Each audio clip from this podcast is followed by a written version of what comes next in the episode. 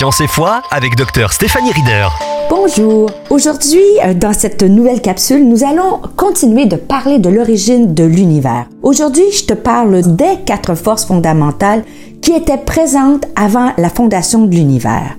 Pour que le cosmos ait pu exister, il a fallu que les quatre forces fondamentales qui règlent l'univers, c'est-à-dire la force gravitationnelle, la force électromagnétique, la force nucléaire et la force d'interaction faible, soient présentes avant la fondation du monde et que celles-ci aient été parfaitement réglées.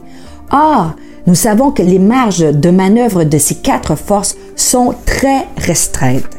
Et ces quatre forces fondamentales devait avoir été parfaitement établie avant que le cosmos ait pu se former, avant le Big Bang. Celle-ci semble être le produit d'une conception incroyablement ingénieuse. Tout se passe comme si quelqu'un avait minutieusement réglé les constantes de la nature pour modeler l'univers.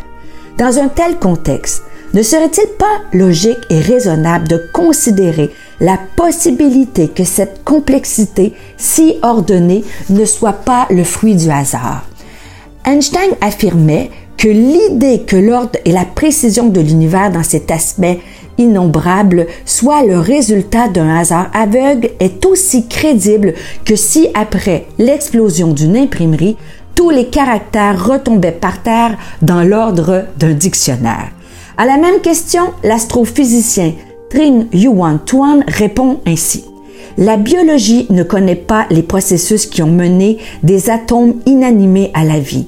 L'émergence de la vie dépend en effet d'un réglage extraordinairement précis des conditions initiales et d'une poignée de constantes physiques. Changer un temps soit peu l'une de ces constantes et de ces conditions et nous ne serions plus là pour en parler.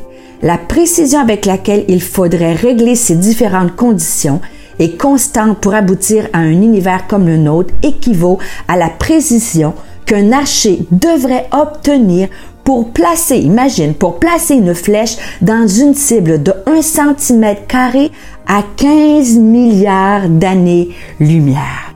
Alors, je te laisse là-dessus. Quel sujet de réflexion est-il possible qu'il y a eu un créateur qui a façonné ces quatre forces fondamentales dans le but de nous accueillir sur cette planète? Bonne journée! Pour aller plus loin, visitez stéphaniereader.com.